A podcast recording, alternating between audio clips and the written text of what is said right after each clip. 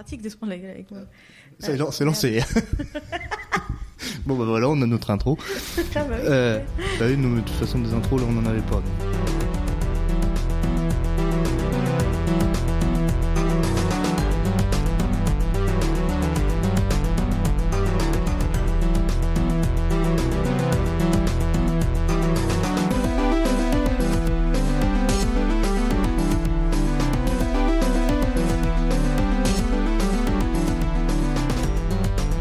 Bah bonjour à tous et puis bah bienvenue euh, sur, une- sur cette nouvelle émission de d'un air de famille encore une fois. Je avec le On stylo. l'a fait en chantant l'intro. Non bah non. Ah, je sais Et, pas, que euh, t'as dit bienvenue, alors ça m'a évoqué euh, la chanson de cabaret. La chanson de cabaret? Tu connais pas? Welcome and bienvenue. Euh, non, je connais pas. Non. Et du coup Vraiment, aujourd'hui on va parler de Bon baiser de Bruges. Et Bon baiser de Bruges, c'est moi un de mes films préférés. Toi tu l'as vu plus récemment. Mhm. Et euh, je sais pas du tout où il se situe d'ailleurs dans tes, tes critères de film. Si c'est un, un très bon film, un bon film, un film que t'aimes beaucoup, pas trop, j'en sais rien du tout. Je sais que t'aimes bien, mais par rapport à d'autres, j'en sais rien. Et en tout cas, c'est le premier film euh, du réalisateur euh, Martin McDonagh. Ah bon? Oui, tu ne le savais pas Non, je pensais que c'était cette psychopathe. Non, c'est son premier film et euh, moi je mm, bah moi je j'adore ce réalisateur depuis ce premier film, depuis Bon baiser de Bruges et depuis le tout début euh, je suis ce que fait Martin McDonagh et c'est comme ça que j'en suis venu à regarder les sept psychopathes. Ouais, alors que les autres Et, ils sont euh, trop mainstream, ils ont commencé à regarder Martin McDonagh avec Three Billboards. Non, non, je, non, je dis pas ça parce qu'en plus moi le premier qui m'a fait regarder Bon baiser de Bruges c'est Valentin. hein. mais mais simplement c'est un réalisateur qui était pas très connu et pas très apprécié en fait Martin McDonagh même dans les critiques Bon baiser de Mhm. Bruges et tout n'était pas dingue. Et c'est et c'est en effet euh, Three Billboards qui l'a propulsé euh, plus sur le devant de la scène quoi. Quoi qu'encore euh, ça se trouve son prochain film n'aura absolument aucun succès hein. mais euh, mais en tout cas son premier film Bon baiser de Bruges n'a pas fait de lui un réalisateur ultra connu ça c'est clair. Parce que les gens ils l'ont pas vu, hein, parce que honnêtement, enfin je sais pas, je pense qu'il faut être un gros connard dénué de tout sens de l'humour pour pas aimer. Euh, bah, euh, ça dépend des Donc goûts. hein. de- une partie de la population de gros connards, hein, vous y ferez. Mais, euh, mais du coup, moi, je trouve que c'est un très très bon film. Et donc, bah, pourquoi on va parler de ce film-là aujourd'hui? Bah, déjà parce que Marine l'a revu récemment. Il me semble que tu l'as Oui, vu. il y a trois jours. Voilà, il y a trois jours. Et puis parce que bah, comme je l'ai dit, moi, c'est un, c'est un de mes films préférés en fait. Puis d'ailleurs, cet été, je vais sans doute aller à Bruges. À Bruges? Et, euh, et en raison pour, ce- pour- parce que ce film, hein, ça m'a permis de voir Bruges, donc j'ai envie d'aller voir Bruges pour de vrai. Et euh, et donc Bon baiser de Bruges, c'est quoi comme film? C'est quoi le scénario? Alors c'est un c'est un film.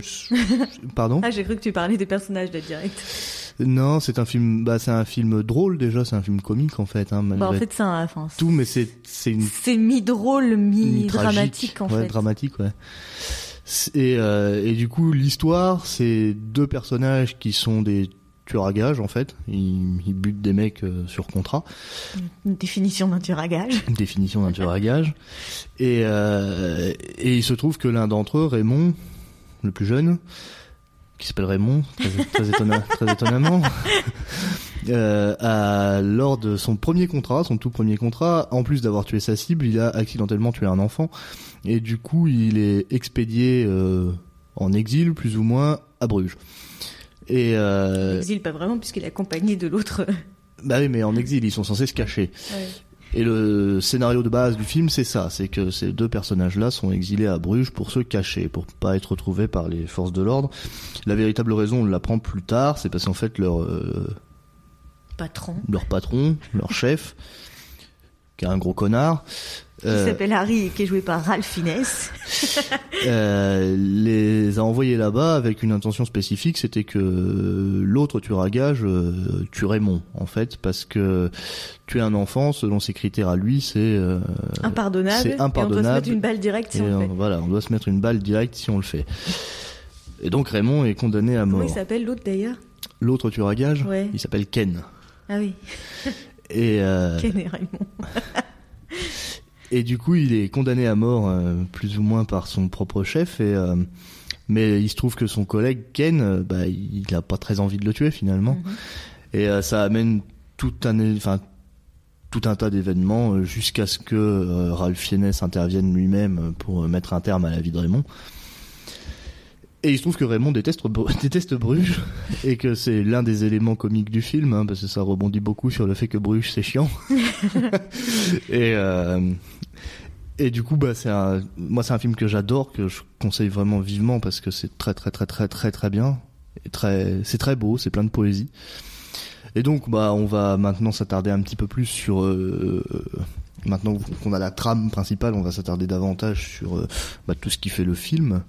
Donc déjà le film, les acteurs, euh, ils sont tous très très bons globalement, et les acteurs ils sont tous très très connus aussi globalement, parce que c'est euh, trois acteurs principaux sont euh, Colin Farrell, euh, Ralph Fiennes. Ralph Fiennes et Brendan Gleeson. Brendan Gleeson qui est peut-être un petit peu moins connu. Ah, un petit peu moins connu, mais quand les gens voient sa tête, ils, Ils le reconnaissent tout de suite, parce mais- euh, la Storm Grey dans Harry Potter. Bah, c'est aussi parce que c'est beaucoup un acteur de second rôle en fait, Brendan Gleeson. Du coup il a moins de... Moins Une de... famille avec Geoffrey? Bah j'en ai aucune idée. Je me suis souvent posé la question, mais, euh, mais je pense en plus. Ça doit être, Ouais, un, c'est possible. ça doit être un petit neveu, oui. mais faut ça, ça vérifier, j'en ai aucune idée. Mais c'est possible. Ils sont tous les deux très bons acteurs. Bah, sauf qu'il y en a un qui a arrêté. Pardon? Sauf qu'il y en a un qui a arrêté. Il a arrêté Brendan Gleeson? Non, pas Brendan, euh, celui qui joue Geoffrey. Ah bon, il Ouais, veut plus être acteur Non, non. Ah bah c'est dommage. Il fait de l'humanitaire maintenant, le mec qui joue Geoffrey. Ah c'est dommage, c'est dommage parce que c'est un très bon acteur. C'est con qu'il arrête. Bah, peut-être peut-être peut-être chiant. hein. et euh... et donc du coup dans ce film, bah qu'est-ce qui fait que c'est drôle? Il y a Parce Clémence que- Poésie aussi. Ah oui, il y a Clémence Poésie aussi. c'est Toujours dans le casting d'Harry Potter. Bah puis il y a Jérémy Régnier, mais euh, ça, euh, Je sais pas qui c'est moi. c'est celui qui joue le mec borgne, mais Ah, mais c'est un acteur belge un peu connu, mais euh, je connais pas moi. mais voilà, c'est pas. Enfin, donc tu vois, si toi tu le connais pas, il y a des chances qu'il y ait peu Bah, de le gens. nom m'est familier, hein. du coup j'ai déjà peut-être dû le voir quelque part. Mais... Mais en plus, attention, c'est à ne pas confondre avec Jérémy Renner. c'est c'est Non, très non, pas- différent. non, c'était pas, c'était pas ça mon embrouille. Hein. J'avais bien compris que c'était pas le même mec. Et, euh, et du coup, euh, c'est un, et du coup, c'est un film qui est très drôle. Et pourtant, euh, avec le synopsis que je vous ai raconté, ça paraît pas l'être. Hein. Non. C'est- C'est pas un film qui se prête à la, particulièrement à la rigolade a priori. Et en fait, ce qui rend le film très drôle, c'est le, c'est un peu le, bah, bah, le ton des personnages, quoi. Euh, Raymond, il a plein de répliques qui sont à crever de rire. Et en fait, il y a des, Et puis Raymond, il est un peu à la masse. Enfin, il est un peu. Il a même carrément un comportement de gamin. hein. Mais en fait, Ouais. bah, et c'est justement là où ce film est super intéressant, c'est parce que hum, le personnage de Raymond, il est vraiment énormément infantilisé. Il a plein de comportements très enf- vraiment vraiment très enfantins. Genre le Quand, gamin euh, qui est assis sur le siège de derrière et qui te dit c'est quand qu'on arrive, c'est quand qu'on Ouais. arrive. Bah, pas- bah, la scène, euh, moi qui me fait le plus penser à ça, c'est quand ils sont à l'église et que euh, Brendan Gleeson il veut aller toucher le sang du Christ. et euh, et bah là, euh, Raymond il a les deux mains dans les Oui, poches. putain, c'est euh, le sang du Christ et tu me demandes si on est obligé. Bien sûr qu'on est obligé. et, euh, et là, il, il glande assis sur le banc, euh, les deux mains dans les poches, à pas arrêter de soupirer. euh, pff, voilà, c'est vraiment le gros gamin. Quoi. On a envie de lui mettre des baffes même, hein, un peu. Et, euh, et en fait, c'est là que c'est ce qui est super intéressant, c'est que justement tout le nœud du film, c'est qu'il a tué un enfant et que tuer un enfant, c'est un crime. Et du coup, Ralph Fiennes, il veut tuer Raymond pour ça, mais euh, mais du coup, est-ce que tuer Raymond déjà, c'est pas aussi le même genre de crime finalement parce que c'est un enfant? Et c'est pour ça que je trouve la fin super moi. Parce que Brenda enfin euh, Ralph Fiennes qui se tire une balle après euh, et en fait tous les éléments dans ce film en plus de ça du, de la de la parce qu'il y a toute une réflexion théologique aussi derrière hein, quand tu vois quand ils sont face à la peinture de de Bruegel là, l'ancien avec euh, et, et qui il y a, y a beaucoup beaucoup de commentaires sur le purgatoire sur euh, les les, enfin, les personnages ils s'interrogent euh, forcément inévitablement vu que c'est des tueurs sur sur leur destination finale après leur décès. Mais euh, donc outre la dimension théologique et outre le, le tout cet intérêt du, du jeu infantile euh, il y a aussi le fait que tous les éléments du film le moindre petit truc qui apparaît à l'écran a un sens. Il n'y a rien qui est absolument inutile. Et d'ailleurs ce que tu m'as dit par message l'autre jour là le coup des pièces J'avais pas vu, moi non Oui, plus. tu l'avais pas remarqué non plus, bah, je vu. euh, hein. non, Avec pas. Médéric, on s'est fait la réflexion en même temps en regardant le film. euh, On s'est dit, euh, ouais, enfin, en fait, j'avais pas capté au début qu'il donnait le, le- des pièces, tu vois, au, au- au réceptionniste là, et que finalement il lui file le billet, et qu'en fait c'est pour ça, avec ça à la fin qu'il attire l'attention, quoi. J'avais jamais capté. Non, moi j'avais pas et fait du gaffe. coup, bah, on l'a vu euh, en le revoyant là, parce que justement, on avait lancé le film en disant à Terence que euh, tout ce qu'il y avait, tout ce qu'on- tous les éléments qu'on voyait dans le film, ils avaient une utilité, et celle-là, on l'avait jamais remarqué. Du coup, on l'a relevé en le voyant là. Et, euh, et, du coup, le film, il est vraiment très très bien construit. Il y a aucun moment, euh, il y a à aucun instant, il y a une une scène qui n'a qui ne fait pas sens et qui n'a pas une utilité à un moment donné. Et dans tout ça, on arrive à trouver plein de scènes vraiment drôles, vraiment vraiment très drôles. Et d'ailleurs, il y a aussi un autre truc que moi j'ai noté dans ce film et que t'as peut-être pas relevé, mais c'est euh, mais moi je l'ai relevé par rapport au set psychopathe aussi.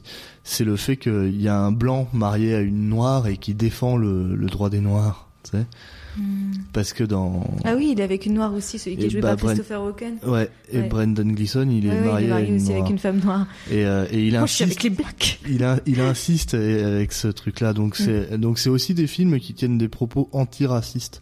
Alors que par contre à l'intérieur du film il y a plein de propos racistes à foison. hein. Et dans ce film-là il y a un nain aussi qui joue. Mais des propos racistes, pas du côté des gentils. hein. Pardon? Pas du côté des gentils, entre guillemets. Des Oui. propos racistes. Oui. C'est Oui. un peu bizarre de dire que les gentils, c'est tueur à gaffe. Enfin quoi que quoi que Raymond il a plein de propos racistes. C'est enfin c'est pas raciste mais c'est des gros clichés ouais. racistes un peu. Hein, euh, tu sais. Bah, De toute façon, Quand- oui, même les trucs positifs, c'est du racisme. Hein. Euh, Dire que tous les Japonais sont bons en maths, c'est positif, mais c'est un cliché raciste. Bah ouais, quand, quand, euh, quand il parle de karaté là, et puis qu'il était chinois ton prof de maths. et puis euh, il y en a plein, il y en a plein, plein, plein des propos racistes Raymond quand il pète la gueule à Jérémy Régnier aussi. Il lui dit euh, avant les skinheads ils étaient capables de péter la gueule, t'as pas pakistanais de 12 ans. et maintenant n'importe quelle tapette peut être un skinhead. Oui, homophobe au passage. Ouais, mais en plus il y a toujours aussi le propos de l'homophobie hein, dans dans les films de de bah merde Martin Martin, Ma- McDonagh. Martin McDonagh. Et euh, et du coup j'aime beaucoup beaucoup Baiser de bruit. J'ai une très très belle ambiance. C'est un film qui est magnifique et en plus euh, et en plus il est il est simple. Enfin il a pas de il est pas gavé d'effets spéciaux et Mhm. tout. Il a et il a des des effets Toi, il de n'en a pas besoin. bah non, non, il y en a pas besoin. Mais mais voilà, il y a des trucs que j'adore. Par exemple, dans ce film, à la fin, il y a il y a quand même le passage où, où Ralph Fiennes il court après euh, après euh, Ray pour lui tirer dessus Mhm. et tout. Et euh, et même cette scène-là, elle fait euh, naturelle entre guillemets parce que bon, il y a deux mecs qui courent avec des flingues, tout le monde s'en branle. Moi, le premier. la, la la police ça n'intervient à aucun moment. euh, bon, voilà. Mais c'est réaliste dans sa construction. Je veux dire, les gars, ils courent, euh, ils tirent tout à côté, euh, ils, ils en chient. euh, Ralph Fiennes, il s'arrête prendre une pause et tout. euh. Donc c'est que voilà. Puis et puis en plus, on retrouve à nouveau dans cette scène-là le, le concept du jeu et de l'enfance parce que quand euh, elle me fait délirer cette scène quand ils sont à l'hôtel y Oui, a avec la dame euh, avec, euh, Marie. Marie. Marie qui veut pas laisser passer Ralph Fiennes, euh, et puis qui lui dit vous devriez ranger votre pistolet. Je ne suis pas la réceptionniste, je suis la propriétaire de l'hôtel avec mon mari. Et ça, ça me fait trop trop rire quand euh, quand il lui dit on compte jusqu'à trois. Et qui c'est qui compte? Bah c'est toi. c'est vraiment comme des gamins quoi. Et d'ailleurs, euh, ce qui est génial, c'est en plus le, le décalage quoi des univers parce que Marie justement la réceptionniste, elle a, elle a les gros yeux quoi. Elle hallucine quand elle voit ça. C'est- Elle se dit mais c'est quoi ces mecs? C'est Bah, elle ne fait pas que de se le dire, elle leur dit à eux. hein. Mais vous êtes des malades. malade. Donc c'est génial. Ce, film, il est, il est vraiment vraiment à voir. On peut, en plus, on peut le voir vraiment avec tous les regards qu'on veut. On peut le regarder dans l'optique de rigoler. On peut le regarder dans l'optique euh, de réfléchir si on veut. On peut le regarder dans une optique cinématographique et l'analyser, etc. Il y a, euh, on peut trouver de, de quoi satisfaire tout le monde avec ce film. Et c'est pour ça que, enfin. Moi, je comprends pas qu'il ait pas été plus vu ce film euh, à Bah, l'origine. simplement parce que je pense à- que personne n'en a entendu parler. Hein. Bah oui, je pense Pas que forcément gens- parce qu'il y a un gros casting que, que les gens en entendent parler. Quoi. Bah ouais, non, bah puis en plus c'est pas un si gros casting que ça finalement. Ah oui, parce qu'en plus, même si c'est des acteurs très connus, c'est pas forcément les acteurs les plus populaires de la Terre. Bah non. Tout le monde connaît Ralph Fiennes. euh, Ouais. Bon, Colin Farrell peut-être un peu plus populaire que, Oui, que bah, le reste du casting, oui. surtout maintenant euh, avec le boom euh, Harry Potter, Animaux Fantastiques et compagnie. Bah puis même avant, il avait joué Mm. quand même dans Minority Report, il avait joué ah dans... bon Aucun souvenir. Tu te souviens pas? Il joue à l'un des seuls personnages intelligents dans Minority Report. Je m'en rappelle pas et, du qui, tout et, qui, film. et qui se fait tuer comme une merde d'ailleurs. Justement parce qu'il a grillé euh, toute l'intrigue. Moi, le seul film où j'ai vu Colin Farrell, c'était Phone Game. Ah bon? Ouais. Oh, Moi j'en ai vu plein, j'ai vu le rêve de Cassandre. Il a joué dans plein de très très bons films, Colin Farrell. Et il a joué dans The Lobster aussi, dont on avait parlé la dernière C'est fois. sans homard. Et, euh, et bon, bref, revenons à Bon Baiser de Bruges. En fait, c'est malheureux, on fait vite le tour quand même, parce qu'il y a pas beaucoup de choses de plus à en dire, mais euh, il se trouve quand même que du coup, Martin McDonagh, c'est un réalisateur qui est vraiment très, très, très, très, très, très bon. Et euh, ah si, il y a une scène d'ailleurs quand même dans Bon Baiser de Bruges, moi que j'adore, que je trouve Mhm. super forte. C'est euh, à un moment, il y a Ralph Fiennes qui vient retrouver euh, Brendan Gleeson. Oui, je vois ce que Et, tu veux euh, dire. Hein Je vois ce que tu veux dire comme scène. Le passage où ils sont assis à la terrasse là? Oui, oui. Moi j'adore cette scène. Parce- mais j'adore en fait, la- j'adore la scène après parce qu'elle est très très drôle. Oui, non, mais c'est la, construction échange. de la scène que tu aimes, le Mais- fait que tu ouais. sois centré sur lui que, et que d'un coup la foule reprend, Ouais, reprend j'adore le fait, ouais, j'adore le fait qu'il y a un, il y a un gros jeu de regard, il y a un plan contre contre plan avec euh, sur Brendan Gleeson puis sur Ralph Fiennes euh, qui se regardent et il y a une montée musicale, il y a une intensité et tout. Et là d'un coup la musique se coupe et il y a il y a enfin il y a Ralph Fiennes qui s'assoit tout bêtement et on, on voit la foule et tout et ils ont même presque l'air cons dans leur costume euh, à s'asseoir à, la- à la terrasse du café. Et j'ai- que tu peux devenir ça un connard encore et je trouve que con. cette scène, elle est géniale. Et l'échange qui s'ensuit après entre Brendan Gleeson et, et qui Ralph s'ensuit Fiennes- après. Oui, qui s'ensuit après. Je fais des... Merde, je sais même plus comment ça s'appelle ça quand tu... Euh, Quand tu mets deux mots qui ont le même sens côte à côte. Comme monter en haut. Je sais plus. Euh, bref, on, Ouais, pas, n'est pas là pour faire de la, de la grammaire. non, c'est pas de la grammaire. et, euh, et du coup, euh, ouais, j'adore cette scène, je la trouve très très bien. Un pléonasme. C'est ça, c'est un pléonasme. Eh ben, je fais des pléonasmes. Et du coup, elle est très bien cette scène. Après, le, le, le dialogue euh, des deux personnages, il est génial aussi. Il est vraiment super drôle. Ouais, toutes les scènes me font mourir de rire. Hein. La scène avec les obèses là qui veulent, qui veulent grimper la Mais tu sais que, mais tu- ça, t'avais remarqué par contre, que même cette scène-là, oui, une bien sûr, qu'à la fin, ils lui disent un Américain. Ouais, parce qu'après, le beffroi est fermé parce que il y a un Américain qui fait une crise cardiaque et, et c'est génial comme ça se fait réponse. Enfin, d'ailleurs, tout quoi. Pareil quand il se bat dans le dans le resto là. Une bouteille bouteille. Mais en plus, ils avaient, bah oui, et puis même ça, tu vois, ils en avaient déjà parlé avant, le fait qu'une bouteille c'était une arme mortelle, euh, les questions d'attaque avec une bouteille, bah, C'est là qu'il y a l'histoire du prof euh, qui, qui fait du karaté. qui fait du karaté. et, euh, et puis, tout, ah, il y, a- il y a, il y a plein de répliques en plus qui sont à crever de rire quand, euh, quand Raymond, parce que Raymond, du coup, c'est un personnage qui est dépressif aussi, hein, il veut se suicider, hein, du fait d'avoir tué un enfant, c'est pas un mec qui va bien, hein, ça, euh, évidemment que non. hein. Il est très drôle, mais il est très drôle malgré lui, quoi. Et, euh, et le passage où, où il veut aller se suicider, et puis que Ken, il arrive pour le buter, là. et puis qu'en fait, il l'arrête, il l'empêche de se suicider, puis il lui dit, t'as pas le droit de faire ça. Mais toi, tu peux. Mais moi j'ai pas le droit, mais toi tu peux. C'est génial. euh, Tout, ouais, vraiment tout est très très bien. Enfin en fait la seule chose que j'aime un peu moins dans le film, moi c'est Clémence Poésie. Elle me, elle me fait rien dans ce film, tu vois. Je trouve pas Mhm. qu'elle joue super. euh, Mhm. Son personnage est pas ouf. D'ailleurs son personnage c'est une grosse connasse. Hein. Justement parce qu'il lui dit, euh, quand, ça- quand il vient de le raqueter et tout. Je savais bien qu'une fille comme toi, ça peut pas s'intéresser à moi. Je lui dis une fille comment? Une fille bien, mec. Elle vend de la kétamine à un nain. Elle a des extas chez elle. Elle a un flingue. Et son pote Skinner, il vient braquer des gens. Moi, j'aime bien, ça me fait rire. Oui c'est drôle, mais c'est pas le personnage de Clémence Poésie qui est drôle. C'est, Mhm. enfin si son personnage est drôle si tu veux. D'ailleurs elle est cruelle aussi un peu quand euh, quand il Oui, lui avec dit sa copine. quand il lui dit la Belgique, ils sont connus pour quoi Pour le chocolat et pour les pédophiles. et c'est uniquement pour attirer les enfants qu'il y a du chocolat. c'est marrant en fait, je le connais plutôt par cœur aussi ce film, alors que je l'ai pas vu tant que ça. Oui, mais ça va vite. C'est quand même un film qui est, quand même, qui est très court. Hein. Bah il est pas si court que ça, il doit durer 1h35. Ouais, mais par rapport au film que moi j'ai l'habitude de regarder, c'est plutôt court, 1h35. Ouais mais bon quand même, c'est quand même pas mal long.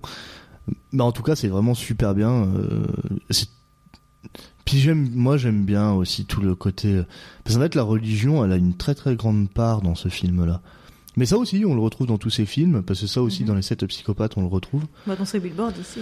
Bah, en fait, sur le Billboard, tu vois, j'en parle pas trop parce que je me rappelle pas des masses. Je me rappelle qu'il est super bien. Je me rappelle de la rédemption de Sam Rockwell, mais Bah, dans euh, ce billboard, il y a une scène, tu sais, où. Enfin, je... je me rappelle que Woody, du je coup, hein. me, je me Il y a une scène où elle pète un câble euh, contre un, contre un prêtre en l'accusant de, de tous les maux, euh, de tous les maux du monde et de tous les, les, les pédophiles qu'il y a dans, dans le monde de.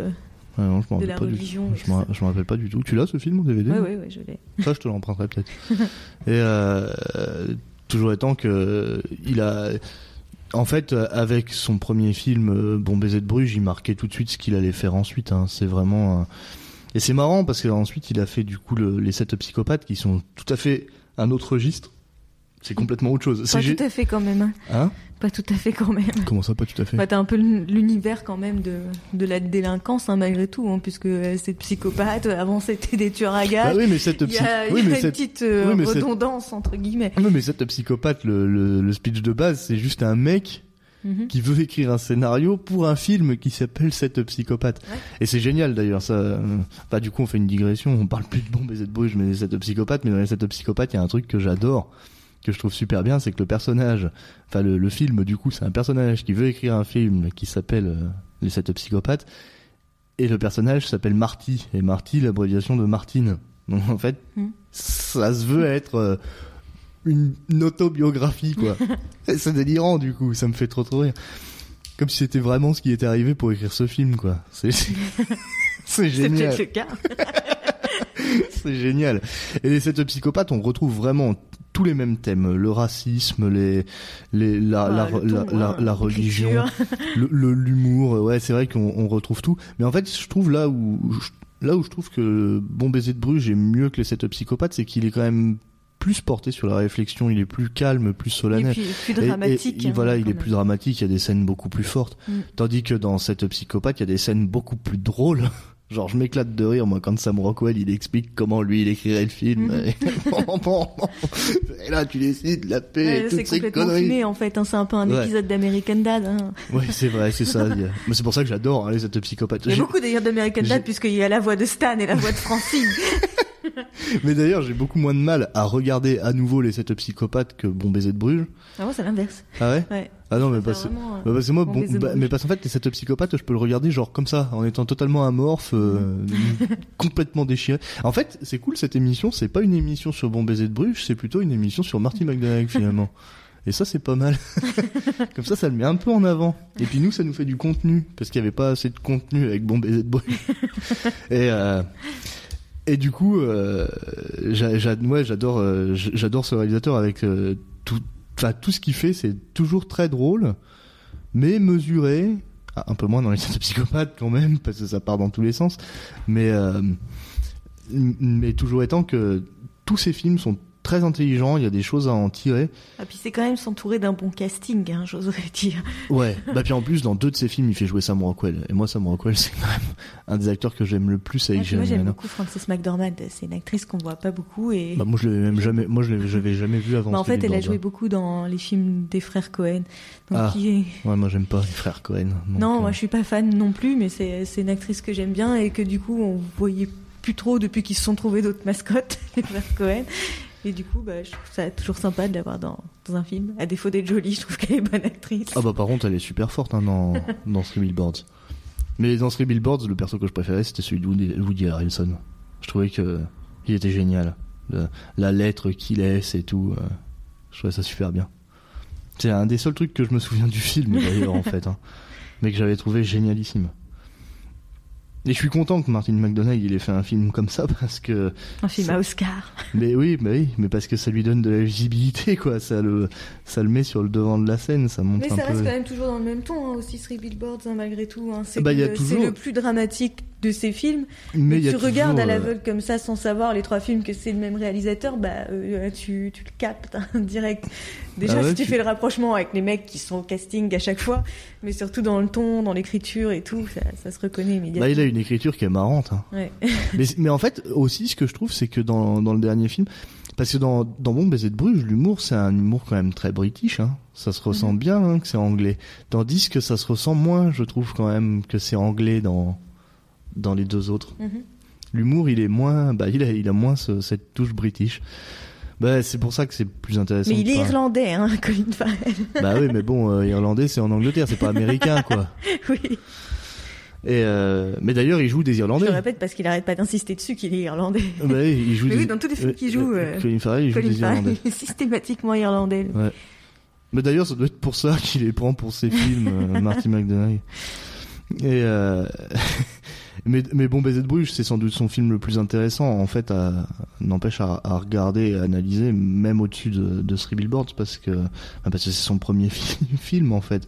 Et souvent, le premier film, c'est un peu le la concrétisation d'un désir, quoi. C'est c'est le gars qui enfin, les réalisateurs généralement leur premier film, c'est le truc qu'ils avaient envie de montrer, quoi. De- pas toujours, puisqu'il y a quelques exceptions dans. Des mecs qui ont honte de leur premier truc. Euh, oui, parce que mais, mais les gars qui ont honte de leur premier truc, c'est parce que c'est qu'ils ont fait un premier truc pour avoir les moyens pour faire ce qu'ils voulaient faire. mais en fait, voilà, voilà, il y a deux écoles. Soit les les réalisateurs, soit c'est ceux qui font leur premier truc pour avoir euh, un peu de pognon et pouvoir faire autre chose derrière. Soit c'est ceux que c'est l'œuvre de leur vie, quoi. Ils ont tout fait pour faire ce film-là et euh, et il y a quelques réalisateurs comme ça. Je pense que Duncan Jones, par exemple, qui a fait Moon euh, en, en premier film. euh, Mhm. c'était un peu ça, quoi. C'était le film de sa vie, hein, euh, Moon. Je sais pas s'il en a fait d'autres depuis. Bien Je sûr. sais qu'il a fait Warcraft. Bah, puis c'est lui qui avait fait euh, Source Code, Ah oui, c'est vrai. que j'avais adoré, moi. Source Code. Mais bon, là, là, on s'éloigne. on s'éloigne totalement. Donc, Bon baiser de Bruges. Bon baiser de Bruges, c'est un très bon film, très bon, très drôle, avec un très bon casting, c'est très bien interprété. Les voix françaises sont sympas aussi. Pourquoi tu me piques la feuille? Parce que j'ai oublié ce que je voulais conseiller. Et, euh, et du coup, bah voilà, on a fait le tour. Ça fait que 26 minutes. C'est plus court que d'habitude, mais il n'y a pas de mal à ça. Ça permettra Bah, Il y a beaucoup moins de choses à dire que d'habitude. hein. Déjà, c'est quand même vachement moins long. Bah, euh, bon, Il n'y a pas si euh, longtemps que ça, on a quand même traité de jeux vidéo qui font 50 heures. Ouais, mais on a parlé de la, de ouais, mais on a parlé de la Belle et la Bête aussi. Et c'est un film qui dure que une heure et des bananes, et on a duré pendant une heure. hein. Eh ben, on a vachement plus de culture sur la Belle et la Bête. Euh, non, c'est parce qu'il y a beaucoup plus d'anecdotes sur la Belle et la Bête, Oui. parce que ça a été beaucoup adapté, beaucoup refait, tandis que là, euh, Bah, la bombe de Bruges, il y a personne qui l'a refait. Hein. bah, puis il y a personne qui l'a vu déjà. Pour commencer, il y a personne qui l'a vu, mais euh... Faut pas exagérer, hein. Moi, tu sais, parmi mes éclaireurs sur Sens Critique, il avait bonne réputation, ce film. Bah c'est normal qu'il c'est- normal qu'il ait une bonne Mais en fait, réputation. globalement, des gens qui l'ont vu, ils l'ont aimé, quoi. Ah bah ça c'est sûr. Non mais ça c'est normal. Hein. Je pense que n'importe qui voit ce film euh, l'aime. N'importe Parce qui non, hein. Bah si parce que je Tous pense sont dans la nature. Ouais, mais je pense qu'en plus il est quand même relativement. Euh... Bah je dirais pas consensuel parce que c'est pas tout à fait vrai mais. euh, Et comme je sais pas ce que ça veut dire. Heureusement que tu le dis pas. Consensuel ça veut dire qu'il fait plus ou moins l'una- l'unanimité. J'aurais pas dit ça comme ça. Mais. euh, Mais euh, non, euh, je, donc j'irai pas jusque là parce que c'est pas le cas, c'est pas un film qui ferait l'unanimité. Mais par contre, je pense qu'il peut plaire à pas mal de genres de public en fait, parce qu'il est, bah ouais, on peut y trouver à peu près ce qu'on veut finalement dans ce film. Et c'est et en plus ça donne envie d'aller à Bruges quand même, parce que les décors sont magnifiques et c'est très très C'est beau un quoi. putain de paradis. Ouais, c'est un putain de paradis ouais, comme un putain de conte de fées. Et, Ouais, euh, il lui dit que c'est un putain de paradis à un moment. ouais, mais il dit on se croirait dans un putain de conte de fées. Mais de toute façon, ils mettent des putains partout. D'ailleurs. euh, C'est des Brown. Jamie fucking Lannister. Et puis d'ailleurs, des putains, il y en a je sais plus combien dans sa lettre qu'il laisse à Marie. Suis obligée de laisser un message à Un cette putain, putain, un de putain de réceptionniste. message à cette putain de réceptionniste. Où est-ce que vous étiez putain? Il est grossier, non?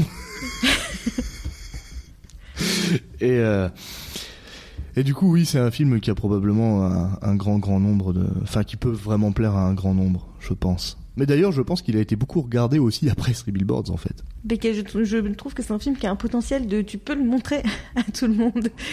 Bah, quand même pas à des enfants. Oui, non. Et on Pas. peut parler de la fin quand même avant de passer à nos à nos recommandations parce que la fin, elle est moi je la trouve assez libre d'interprétation finalement. Parce qu'en fait, le film se termine sur euh, Raymond qui est Qui s'est fait canarder la qui gueule. s'est fait canarder la gueule avec des doum doum en plus. Et Doom Doom, c'est des trucs qui explosent, non Et euh, Vous dites ça, alcove alcove. Il s'appelle Yuri en plus le personnage. Ça m'a toujours euh, ça me fait penser à Tales of Vesperia à chaque fois. Parce que moi, de découvrir aujourd'hui un tout autre genre de Yuri. Ah Je savais pas ce que ça voulait dire. Oui, mais moi je savais ça. Et ça me faisait toujours rire d'ailleurs dans Tales of Vesperia que le héros s'appelle Yuri du coup. Mais euh, je sais même plus ce que c'est le Yuri d'ailleurs. C'est des scènes hentai avec deux femmes. De femmes, ouais. Ouais. Yaoi, c'est avec les Ouais. hommes. et euh, et du coup toujours étant que la fin de ce film ouais peut faire discuter parce que il- du coup il est embarqué euh, par une ambulance, et euh, il se dit euh, j'étais là à prier je veux pas mourir je veux pas mourir et je me suis dit que c'était peut-être ça l'enfer euh, passer Passer toute toute l'éternité dans, dans ce putain de, putain de dans de ce putain de, dans ce putain de Bruges et euh, et en fait il se trouve que bah, Valentin lui il pense que Raymond il est mort. Mhm. et que du coup euh, cette phrase c'est en fait bah il, il est Ça paraît mais- très réaliste de penser qu'il est mort. Hein. bah ouais mais en fait on sait pas trop quand même Bah, on n'en sait rien. Hein. On a- peut supposer C'est c'est très libre. Hein. on, peut, pas- supposer qu'il est vivant ouais mais En plus, il a vraiment espéré qu'il s'en sortirait. mais c'est pour ça que Valentin il pense qu'il est mort parce qu'il dit j'ai vraiment espéré que je m'en sortirais tu vois et, euh, et le fait qu'il insiste sur le j'ai vraiment espéré euh, ça laisse penser qu'il est mort Oui, mais c'est quand même Mais- très libre d'interprétation. Mais c'est très libre d'interprétation et c'est un film qui est très très triste en fait parce que tout le monde meurt. tout le monde meurt, le Enfin, nain. moi, ça m'a le- fait, mourir de rire, dernière. Je trouve ça complètement hilarant, cette haine démesurée qu'il a de Bruges.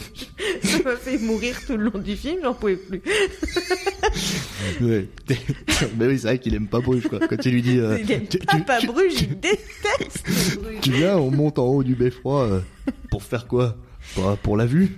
Je la vois très bien d'ici la place. si j'étais né dans un bled paumé, peut-être que j'aurais été impressionné par Bruges. Mais, je suis né à Dublin. Et d'ailleurs, il dit je suis pas un débile mental. euh, Il n'est pas loin. il arrive pas loin quand même. Il est, il est simple Il a un d'esprit. petit côté euh, euh, gentil. Enfin bon voilà, c'était le, c'était le mot de la fin. Ray il est un petit peu con. Et, euh, du coup, ce, ouais, c'était un très très bon film. Moi, je, bah, d'ailleurs, je le regarderai bien nouveau. Tiens, je pense que je le mettrai bientôt. Et, euh, et du coup, on va passer à nos recommandations et décommandations, si je puis dire ça comme ça. On va dire ça comme ça à chaque fois, j'ai l'impression. Bah oui, ça a l'air. Mais à chaque fois, ça me dérange. C'est pour ça qu'à chaque fois, je reviens dessus. Je pense mais que ça existe pas, hein, mais oui, mais ça n'existe pas, et c'est pour ça que j'aime pas cette formulation. J'aimerais, euh, mais je sais pas comment dire. Alors, tant pis. euh, On va Bah, dé- c'est facile. Regardez pas. Et du coup, euh, pour conseiller un truc, bah tiens, je vais te laisser commencer, Marine. D'accord. Donc, tu vas conseiller ton journal d'une grosse? Euh, non. Je vais conseiller d'abord le voile des illusions. Je me Ok. garde euh, l'autre parce que je trouve que c'est plus dans le ton avec la prochaine émission. D'accord. Et donc, euh, le voile des illusions, ben, je le recommande tout simplement parce que j'en ai parlé ce soir à quelqu'un qui me demandait quel était mon couple. Mais sinon, à part ça, c'est de la merde. Non, non, là, je le conseille. qui qui m'a demandé quel était mon couple de fiction préféré. Et comme il y avait déjà quelqu'un qui m'avait volé euh, Clémentine et Joël de Eternal Sunshine, j'ai dit Walter et Kitty de ce film parce que je trouve que c'est une romance qui, pour le coup, est complètement pas neuneux du tout et extrêmement réaliste puisque à la base dans le film, euh, ils sont déjà mariés, Edward Norton et Naomi Watts, mais ils sont pas du tout amoureux et elle a même euh, une aventure extra-conjugale. Et c'est quand il s'en va euh, donc pour une mission dans je ne sais quel pays asiatique, je me rappelle plus, Pour avec des paysages qui sont d'ailleurs tout à fait magnifiques. hein, donc rien que pour ça, le film vaut le coup de vaut le coup d'œil. Et du coup, bah, c'est quand euh, il part pour ce pour ce pays-là qu'il donne le choix à sa femme euh, bah, de rester dans sa merde avec son amant ou de venir avec lui. Et du coup, elle vient avec lui et petit à petit, elle va se rendre compte que bah, le mari qu'elle aimait pas, en fait, c'était quelqu'un de, de très bien et l'amour va s'installer petit à petit. Et je trouve que c'est une très très belle histoire, très touchante. C'est marrant parce que moi je me souviens pas du tout de ça. Moi je me souviens juste surtout qu'il est parti pour aller guérir la peste et que du coup c'est ultra dangereux.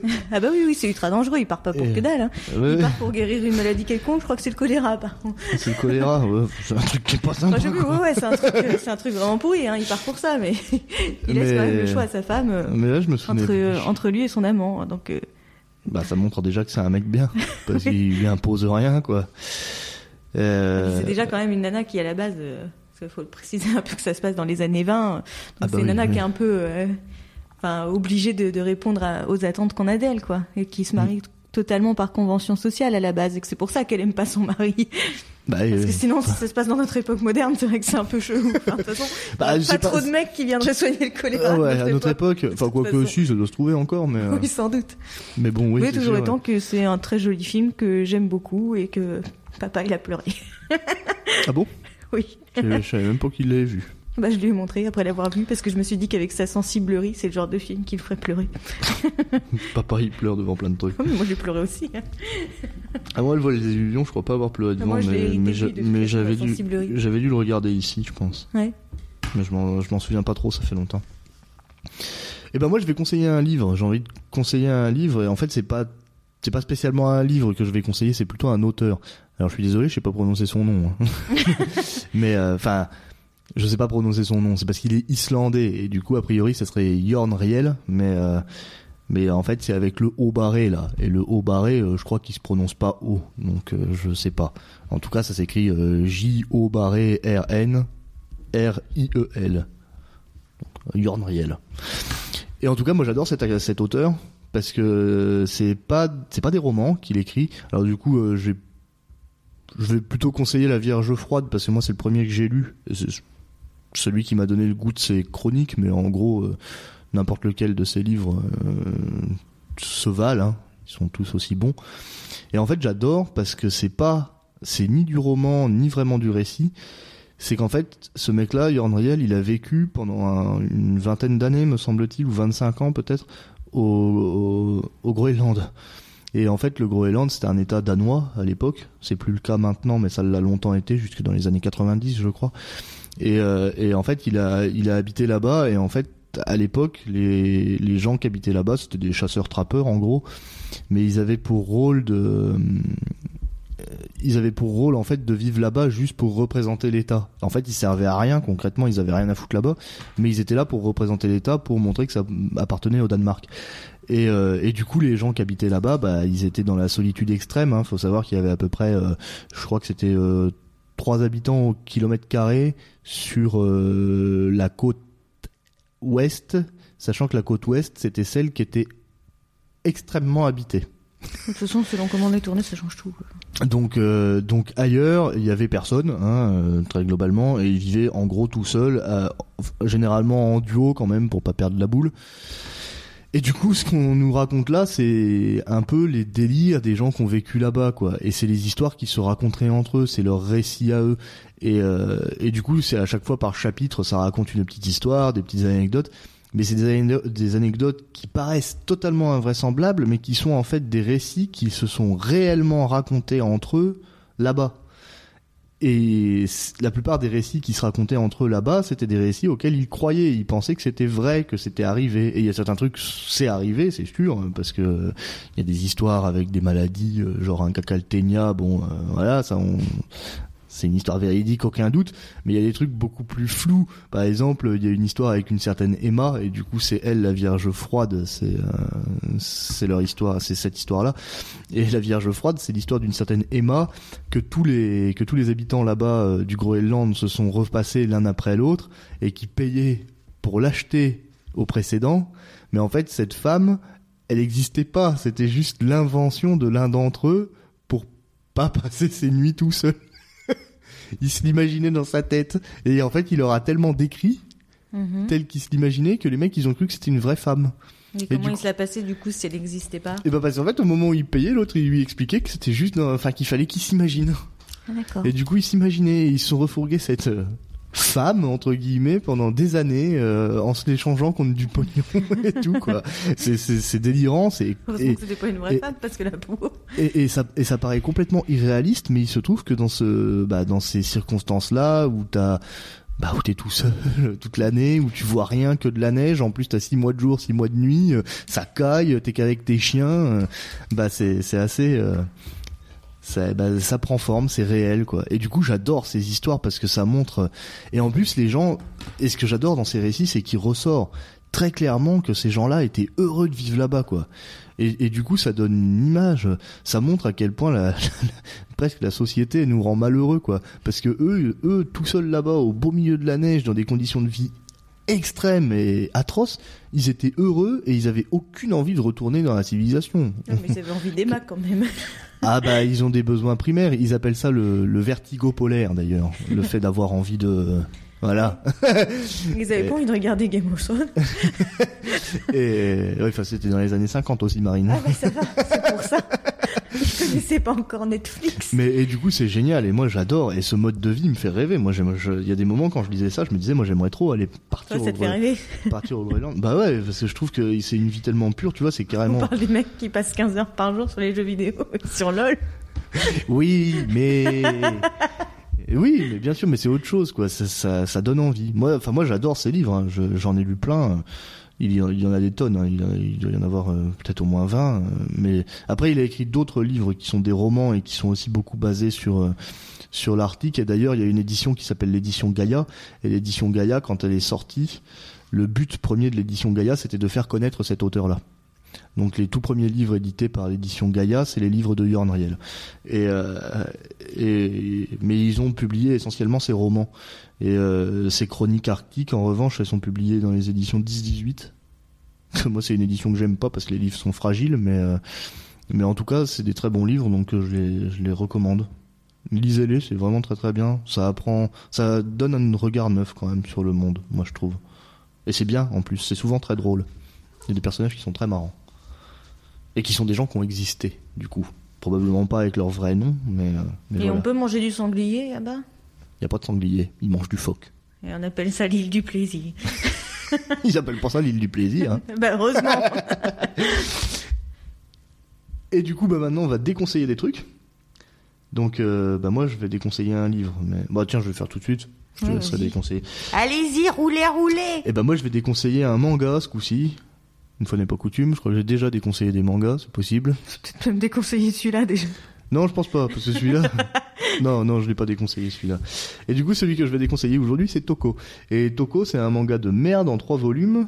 euh, trois volumes, et c'est pas fini. Hein. Le, le manga a été interrompu, hein, parce que évidemment, c'était beaucoup trop pourri. Et Bah, il du... était fini du coup. Hein? Il est fini du coup. Ah bah il est fini en trois volumes, mais l'histoire n'est pas terminée. Oui. La dernière page du troisième volume, c'est pas fini. et euh, et c'est tout pourri. Et c'est un manga que j'ai lu parce que sur la jaquette du manga, euh, il y avait des dessins de femmes. C'est pas parce que c'était des femmes, hein, rien, à voir, mais c'est simplement parce que les femmes dessinées dessus, euh, je reconnaissais clairement le style du, de l'auteur de GTO. Parce que je reconnaissais notamment le personnage de Rumi Kanzaki, quoi, très nettement. Et, euh, et du coup, vu que j'ai reconnu l'auteur de GTO, je me suis dit, ah bah c'est cool, un manga de l'auteur de GTO, que je ne risquerai pas à dire son nom, il s'appelle euh, Toru, je sais, mais euh, Fujisawa, Fuji- ouais, Fujiwa. un truc comme ça. Comme ça, ouais. Et, euh, et toujours étant que, euh, du coup, comme j'adore GTO, je m'étais dit, bah, je vais lire ça. Ah bah, j'ai lu le premier volume, et après ma lecture analytique de Bakuman, je me suis dit, tiens, ça c'est marrant, euh, je, me, je devine dès ce premier volume que c'est un manga auquel on a dit, ça, ça va pas. et du coup, va falloir changer ça. Et du coup, dans le deuxième volume, il prend un virage, le manga, il part dans un tout autre genre, et c'est toujours aussi pourri. et résultat, au troisième volume, c'est fini. Mais au troisième volume, il fait carrément un tournant énorme parce qu'il fait disparaître son héros, il change de personnage principal quand même. Donc, Comme dans les séries où ils changent des acteurs principaux donc- par donc- d'autres mecs. donc c'est vraiment pour dire attention, euh, là c'est ma dernière chance, faut que je tente un truc. Et non, c'est foireux, c'était trop trop nul. J'ai jamais lu un manga aussi con en plus. Enfin, bah, déjà j'aime pas les mangas moi de base, hein, donc euh, donc ça part mal, hein, ça partait pas gagnant. hein. Enfin, il y a quelques mangas qui trouvent grâce à mes yeux. hein. En fait, t'en connais pas des caisses non plus. Hein. Mais j'en ai lu quand même pas mal. Hein. Mais que je- il y en a quelques-uns que j'ai aimés. Il y a quand même quelques mangas que j'aime beaucoup. Mais Toko, c'est quand même très très nul. pour le coup. Et surtout de la part de l'auteur de GTO, c'est vraiment très très très décevant. Parce que GTO, pour le coup, c'est très très bien. Et ça, c'est bah, c'est très pas bien. Euh, et du coup, il y a rien de plus à en dire. Juste, euh, voilà. Enfin, de toute façon, le fait que ça soit en trois volumes Ah, tu vas avoir déjà beaucoup, beaucoup plus parlé que, que moi. Pour Ah, déconseiller. Ah bon? Ah oui, parce que moi, Ah. ça, va être, ça va être concis. Hein. Bah, De toute façon, il n'y a pas grand chose d'autre à en dire. hein. Euh, Après, si vous voulez, je peux vous raconter l'histoire, mais bon, elle n'a pas tellement d'intérêt, donc, euh, enfin, je veux dire, euh, au lieu d'écouter ça, vous feriez mieux de vous couper une jambe. hein. Voilà. Donc non, je vais pas le faire parce que pas envie. voilà. Si vous voulez connaître euh, l'étendue de cette merde, vous avez qu'à le lire. Et je vous le recommande pas. voilà. Et donc, toi, tu vas déconseiller quoi? Bah, moi, je vais déconseiller La part des ténèbres. Euh, puis mon seul argument pour pas le regarder, ça va être c'est de la merde. Bah déjà, dis-nous ce que c'est. Euh, C'est un film adapté d'un roman de Stephen King hein, qui porte le Ah, même c'est nom. adapté de Stephen King. Ouais, ouais, et Ah ouais. c'est adapté par George Romero, hein, donc qui est plutôt une grande référence dans le cinéma d'horreur, mais c'était vraiment à chier. Il y a, il y a rien à sauver, c'était super moche. Euh, T'as un espèce de, de pauvre twist ending pourri. On a le droit de spoiler les films comme des dingues, non Bah, on le fait depuis le début. Alors, je sais c'est pas si on a spécifiquement le droit, mais euh, Bah, en fait, parce qu'on le- a niqué Bon Baiser de Bruges aussi. Hein, pour Oui, ceux qui vrai. veulent le regarder. euh, C'est un, un mec qui est un auteur à la base, donc qui veut écrire un, je sais plus si c'est un roman ou si c'est un scénario. Et donc pour écrire ces trucs, euh, il, il switch un peu dans sa tête pour, euh, pour trouver une deuxième personnalité qui est plus sombre et qui lui permet d'écrire des, des histoires. Et il commence à se passer des phénomènes un peu chelous. Il y a des mecs qui se font tuer, des mecs qui, qui gravitaient autour de lui, des, des mecs qui l'ont interviewé, ce genre de trucs. Et en fait, c'était pas sa double personnalité, c'était un mec concret qui a exactement la même gueule que lui, qui va tuer des gens. Enfin, en fait, c'est limite sa deuxième personnalité, mais qui a pris vie Ah bah dans un dans corps comme concret. Roger. Ouais, c'est ça. En plus, Sydney, euh, c'est peut-être euh, adapté de ça. en tout cas, American Dad l'a mieux fait. hein. Mais ça, c'était vraiment pourri. Puis c'était, euh, franchement, moi, je suis pas très regardante euh, parce que euh, je suis pas une professionnelle du cinéma. Je suis pas hyper regardante du jeu des acteurs, mais c'était hyper mauvais, quoi, hyper mal joué. C'était nul et c'était putain de moche. c'était, bah, c'est nul, quoi. J'ai rien de plus à dire. C'est une catastrophe ambulante. Regardez pas, quoi. Enfin, clairement, le, le DVD, il a pourri sur mon étagère euh, depuis facile 7 ans. Je sais pourquoi. J'avais un mauvais senti- pressentiment avec ce truc. Bah, je me suis pas trompée. C'était pourri. Il y a une espèce de, de scène finale, mais elle m'a traumatisée tellement c'était moche, où t'as tout un, un tas de ténèbres qui s'engouffrent dans un truc de lumière et ça se referme. Et c'est super laid. De des vieilles chauves-souris en plastique qui s'envolent. C'est trop laid. Et ça de la part d'un mec qui est censé en plus être une référence dans l'horreur. Bon après le film il est peut-être vieux, hein. je sais pas, hein. je, sais plus les dates, mais franchement ça fait mal. Hein. Physiquement ça fait mal. Ok, ok, ok. Bah du coup, on va terminer là-dessus. C'est vrai qu'on a grave spoilé aujourd'hui. D'habitude, on spoil un peu aussi. Mais là, on a complètement flingué le film. Je veux dire, tous les éléments du film, ils vont les connaître. Ils savent que tout le monde meurt et tout. Mais c'est pas grave, le film est quand même agréable à regarder en fait. Bah ouais, si tu sais tout. hein. Et puis en fait, euh, ça se trouve en regardant, ils auront oublié quoi. Ils ont dit juste, oh, mon baiser de Bruges, tiens, pouf, on m'en a, j'en ai entendu parler, tiens. Et si je regardais? Ah oui, d'accord. et voilà, bon bah du coup, euh, c'était sympa. Et puis bah, à très bientôt, j'imagine. Ciao.